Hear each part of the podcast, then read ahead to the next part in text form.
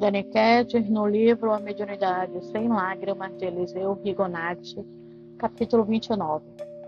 A fé e a prece. Há duas forças poderosas com as quais facilmente movimentamos as reservas fluídicas que o Senhor pôs à nossa disposição. Estas duas forças, tanto mais potente quanto mais manejada, são a fé e a prece. A fé deve ser uma fé racional, isto é, devemos saber por que é que temos fé. A fé racional se adquire pelo estudo das leis divinas, consubstanciadas no Evangelho e nos ensinamentos do Espiritismo. Ter fé é ter confiança em Deus. É saber que, velando por nós, amparando-nos e protegendo-nos, está a providência divina. Ter fé é entregar o nosso destino ao Pai que está nos céus, certo de que tudo o que Ele nos der, dores e alegrias, pobreza e riqueza, saúde e doença, tudo é para nosso bem, porque tudo servirá para o aperfeiçoamento de nossa alma. Ter fé em Deus é ser resignado na adversidade e humilde na prosperidade. Ter fé é ter a certeza absoluta de que nada de mal sucederá, se Deus não permitir. E se Ele permitir que nos sobrevenha algum mal, é porque o merecemos. Se não o merecemos, o mal não nos atingirá. A fé é uma força de atração, atrai sobre nós o socorro divino e ajuda-nos a socorrer aqueles que solicitarem o nosso auxílio.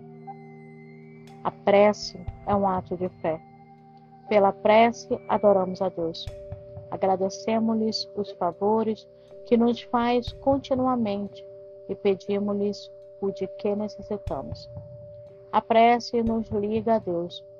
Quando oramos, nosso pensamento, como um raio luminoso, projeta-se pelo infinito e vai tocar as regiões de luz de onde nos chegam as bênçãos do Senhor. A prece desenvolve, aumenta e fortifica a nossa fé. A fé depende da prece e a prece depende da fé. É impossível separar uma da outra. A verdadeira prece se caracteriza pelos seguintes pontos: deve ser feita com carinho e amor, deve ser um impulso espontâneo de nosso coração Orar apenas com os lábios nada significa. Devemos sentir a nossa prece. É preciso que vivamos de acordo com ela. Orar de um modo e viver de outro é próprio dos hipócritas. Se pedimos ao Senhor que perdoe os nossos erros, devemos nós também perdoar os erros dos outros. Se pedimos ao Senhor que nos livre do mal, é nosso dever não praticar o mal. Se oramos ao Senhor, que não nos deixe cair em tentação, precisamos resistir a todas as tentações quando elas se apresentam em nossa vida. Se rogamos ao Senhor, que nos dê o pão nosso de cada dia, providenciemos para que não falte o pão a nossos irmãos menos favorecidos. Uma vez que isso esteja a nosso alcance, porque a lei é esta: aquilo que quiseste para vós, isso mesmo fazei aos outros. Façamos nossa prece diária, depois vivamos o resto do dia de modo tal que nossos atos, palavras e pensamentos sejam uma glorificação ao Senhor, para que a prece não se torne monótona e quase que automática pelo hábito. Procuremos o motivo para orar. Preciso que a prece tenha um objetivo. É facílimo encontrar motivos para nossas orações diárias. Basta repararmos ao nosso derredor e em nós mesmos. Por exemplo, sabemos que há discórdia em uma família? Oremos para que a concórdia volte a reinar em seu seio. Há doença em um lar? Oremos para que ele volte à saúde. Há alguém em dificuldades?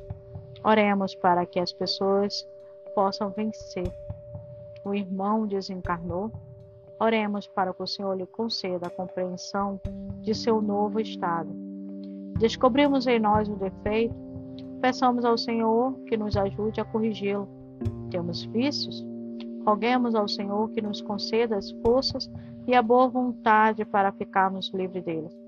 Assim, todos os dias, podemos arranjar nobres motivos para dirigirmos ao Senhor nossas preces. E quando tivermos desenvolvido dentro de nós a fé viva e racional e aprendido a orar com o coração, seremos felizes e nos transportaremos aos planos superiores da espiritualidade. Maravilhosa, maravilhosa explicação do autor referente ao que é fé e que a fé nos faz ter através da prece. Não precisa nem ter uma, um, uma outra explicação lógica e racional como essa. Então hoje você sabe de onde vem sua fé. Essa tua fé é raciocinada, essa tua fé, ela tem um produto dentro de você que se chama o poder divino. E através desse poder divino você pode fazer essas preces, prece para você e prece para os outros. Então, até o próximo capítulo.